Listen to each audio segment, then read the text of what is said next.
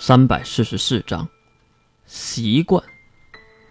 习惯是很难打破的，谁都不能把他从窗户中抛出去，只能一步一步的哄他从楼梯上走下来。站起身的安巴会长刚要转身离开，仿佛又想起了什么事儿。小主。转头看向月，此时月也在看着半山腰，也不知道在看什么。要不要上去看看呀？很明显，安爸口中的“看看”就是月眼中的山腰，那里到底有什么呢？看什么呀？月明知故问。山姆、白昼、白夜都埋在了那里，不如。月马上抬起手阻止了安巴会长。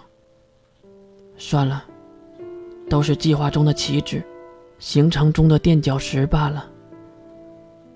给活人看的祭祀，我没必要去。可是，月马上严肃的瞪向安巴，可是安巴却没有半点害怕的意识，反而眼中。充满了同情。可是小月，你在哭啊？啊！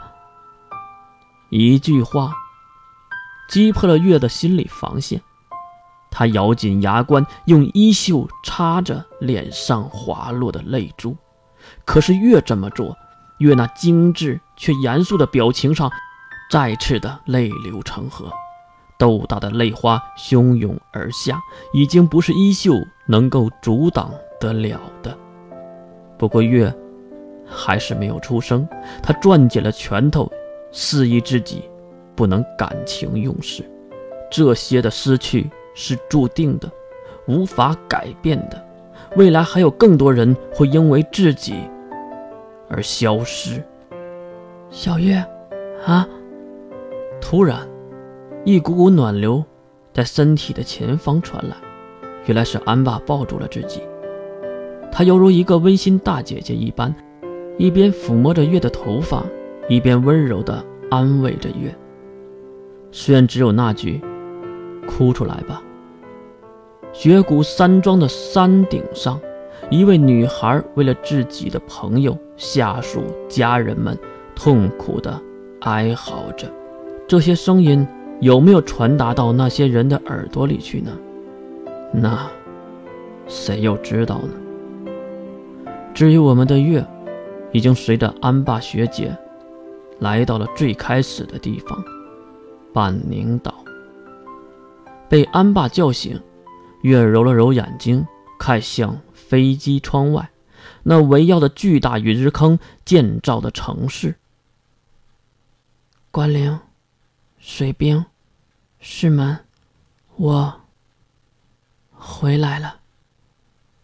为了安全起见，安爸学姐并没有和月一起下飞机，而是丢下了一些钱就先行离开了。月则是排在了人群的最后面，等待着接待人员。跟随队伍，没有任何行李的月走出了接待大厅，看向两侧的人们。他们都举着牌子来迎接那自己心中的那个人，当然，眼前的人也一样。抱歉，是黑芒先生吗？女孩的声音在月的身后传来。月转身看去，竟然是关灵。不过从穿着和表情上看去，根本就和一年前的关灵完全不一样。啊，我是。至于为什么叫先生呢？因为此时越是男性装扮，再加上黑色短发，显得很是精神。原来是女孩啊！可惜的是，一眼就被同为女孩的关灵认了出来。关灵还真是厉害呀！被叫出了名字，关灵也一点都不奇怪。那黑芒先生，啊，关灵犹豫了一下，可能是在想到底叫什么呢？先生还是女士呢？叫月就行了。听到这个名字，关灵不由得皱了一下眉头。虽然就是那么一下下，月还是看到了。那走吧，月。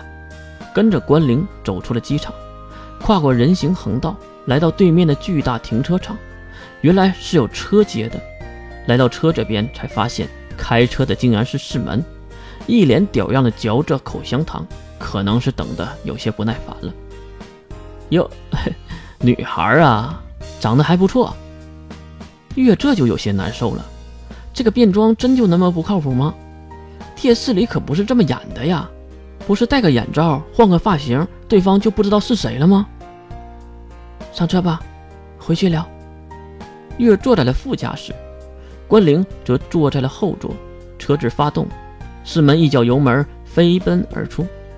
来到路上，月也是见识了半宁岛这个发达城市的路况。先不说堵成了什么样，哎，就这个马路文化，可是让月大开眼界。那可真是所谓开车的骂走路，走路的骂开车。因为看到眼前马上变黄的黄灯，四门有些着急，踩了一脚油门。毕竟红灯不可以闯，黄灯就一定要抢的原则嘛。